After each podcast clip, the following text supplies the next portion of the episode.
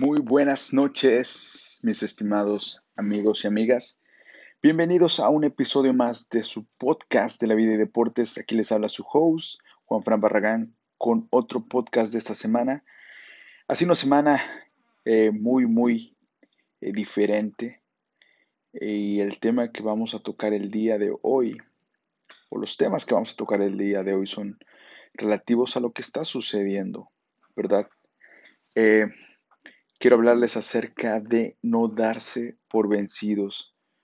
Me acuerdo mucho de la canción de Luis Fonsi, No me doy por vencido, homónima de este podcast, en donde habla acerca de no renunciar a lo que uno quiere, a lo que uno busca, a lo que uno desea. Entonces, sin más preámbulos, entremos de lleno al tema. Vamos a platicar acerca de lo que pasó en la final del US Open entre eh, Alexander Zverev, el ruso, el alemán, perdón, el alemán que vino a México a jugar contra Roger Federer. Ahí estuve para verlo. Tiene un gran futuro este muchacho. Y Dominic Thiem, austriaco, que es el ahora actual campeón del US Open. Fue una final que al principio parecía muy aburrida, en donde el gran favorito en las apuestas era Dominic Thiem, al que yo le aposté, y que estaba que tenía todo a su favor, pero que empezó perdiendo por dos sets. Para los que no sepan del tenis, en, estos Grand, Grand Slam se juega cinco sets, el que gane tres de cinco. Entonces, eh, ganó los primeros dos y estuvo, ya solamente le faltaba ganar uno para ser campeón. Dominic Thiem regresó y ganó el tercero y el cuarto set. Se fueron a un quinto set en donde se fueron empatados todo el partido y se tuvo que definir por un eh, tie break, que es un desempate, y ahí también fueron empatados y finalmente ganó Dominic Thiem, que ganó los últimos tres sets y se coronó campeón. Y por eso les voy a platicar de esto, porque vean, el tenis es un, es un deporte de puntos, se juega a puntos. Y aquellos que lo han jugado o que les gusta saben que un punto puede marcar la diferencia muchas veces. Hace algunos años Roger Federer estuvo a dos puntos, tuvo dos, puntos para campeonato contra Novak Djokovic y no pudo cerrar el partido. Acabó perdiendo ese campeonato. Y Dominic Thiem tuvo una infinidad de puntos después de perder esos dos sets en los que pudo haber renunciado y decir, no más, ya lo voy a perder y regreso el siguiente año. Pero sin embargo, siguió luchando, siguió compitiendo, ganó el tercer set que todavía le faltaba mucho por recorrer porque él sabía que si quería ser campeón tenía que irse a cinco sets. Jugó el cuarto set, fue complicado, se fueron a un tie break, a un desempate en el cuarto set también, y lo ganó. A puro corazón, lo ganó. De ahí se fueron empatados. Después tuvo oportunidad de ganarlo, después estuvo a nada de perderlo y finalmente lo ganó.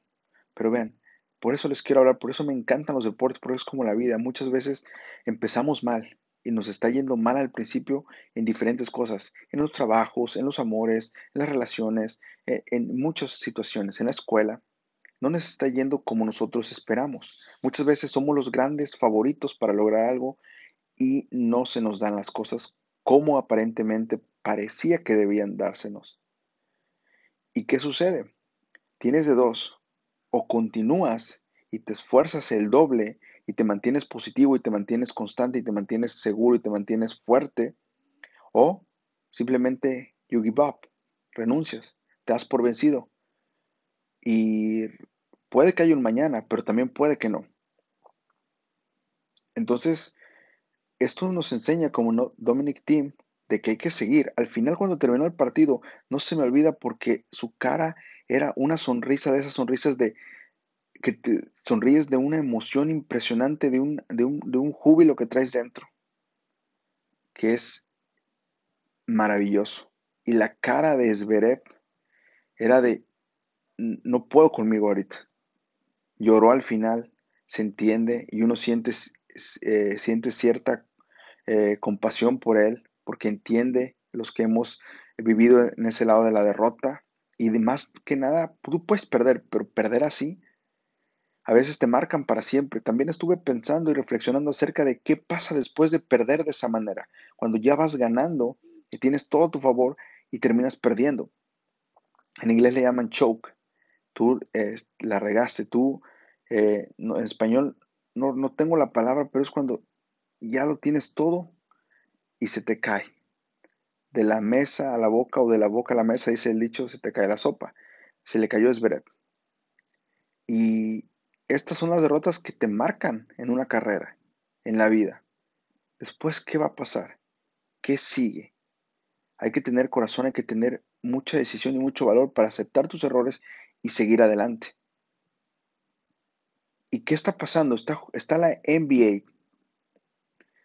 ayer fue el juego 7 de las semifinales de conferencia del oeste entre los Ángeles Clippers y los Nuggets de Denver. Los Nuggets de Denver son una historia maravillosa a contar que habla sobre esto de no darse por vencidos. El básquetbol se juega a 4 de 7. El que gane 4 partidos, se pueden jugar a 7 máximo, pasa a la siguiente ronda. Los Nuggets de Denver iban perdiendo 3-1 en la primera ronda contra el Jazz de Utah. Ganaron los siguientes 3 y pasaron a las semifinales. Juegan contra los Clippers, que posiblemente son el la, de la NBA ahorita, el equipo más fuerte, con mejor banca, con mejores jugadores. El gran favorito para ganar todo en las apuestas. Y iban perdiendo 3 a 1 los Nuggets de Denver otra vez. O sea, parecía imposible que remontaran. Va al juego 5, iban perdiendo por 16 puntos pasado el tercer cuarto. Por 16 puntos. Ganaron ese partido se fueron a un juego sexto. Iban perdiendo 3 a 2. El siguiente partido empieza también los Clippers que iban ganando por 19 puntos en el tercer cuarto. 19 puntos. ¿Qué pasó? Los Nuggets de Denver no se dieron por vencidos, siguieron jugando, siguieron jugando y remontaron y ganaron increíblemente también ese partido. Desde ahí algo ya parecía diferente. Los Clippers tenían todo a favor, yo también, yo decía, y todos los, la gente que sabe decía, los Clippers van a ganar, no pueden perder esto, no pueden perder con la calidad de jugadores. Y dije, puede ser. Yo le aposté a Denver, pero con la idea de que, bueno, pues por si pasa, ¿no? Por si las dudas, pero realmente creo que los Clippers deben de ganar. ¿Qué pasó ayer? Faltando dos minutos y medio, los Nuggets de Denver iban ganando por 20 puntos.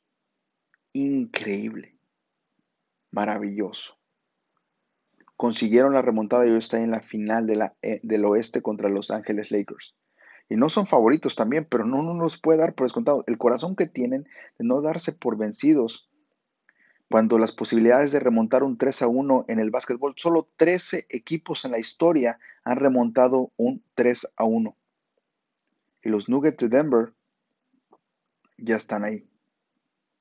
Tres veces. El año pasado lo hicieron una vez y hoy dos veces. Tres veces lo han hecho en dos años que han remontado una desventaja así. No sean por vencidos. No puedes darte por vencido hasta que no piten, hasta que el árbitro, el referee no diga se terminó, hasta que tu vida se termine, mientras hay vida y esperanza. Así nos dicen y es cierto. Tenemos que creer, tenemos que confiar. Si a ti te gusta algo, si tú, si tú quieres algo, ve por eso. No esperes a que te llegue. Si ves que se te está complicando, si ves que está siendo difícil, man up y ve por ello. La decisión está en ti. Tú eres el que decide. Si te das por vencido, mañana no te quejes, porque el único culpable serás tú. Pero si decides esforzarte, igual tienes que tener claro que puedes perder. Pero puedes vivir con esa derrota, porque una cosa es perder sin competir y otra es competir y perder. Puedes perder, pero tú sabes que lo hiciste todo. Y mientras tú estés de acuerdo en que lo hiciste todo, vas a poder vivir con esa derrota, pero también puedes ganar. Y qué genial es como Dominic Team, que no cabía de la felicidad. Los Nuggets de Denver ayer estaban rebosando de alegría. Qué increíble, ¿no? Esa sensación es increíble. Entonces, todo está en nosotros. No hay que darnos por vencidos. Hay que hacerle caso a Luis Fonsi y seguir creyendo que podemos hacer las cosas y que las podemos lograr. Bueno, este es el podcast del día de hoy. Me emocioné, pero es que es un tema increíble. Por eso amo los deportes, por eso me encantan, porque es como la vida. Ah, ahí está. La opción ahí está. y depende de nosotros. Si te gustó este podcast, compártelo para que más gente lo escuche, para que más gente lo, lo pueda oír. Y bueno, les dejo mis redes sociales otra vez, en Instagram como juanfran-barragán, así estoy en Instagram, y en Facebook como Juanfran Barragán. Ahí me pueden encontrar.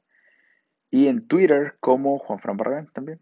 Estoy en Twitter también, y ahí pongo algunos pensamientos de repente. Eh, bueno, eso sería todo.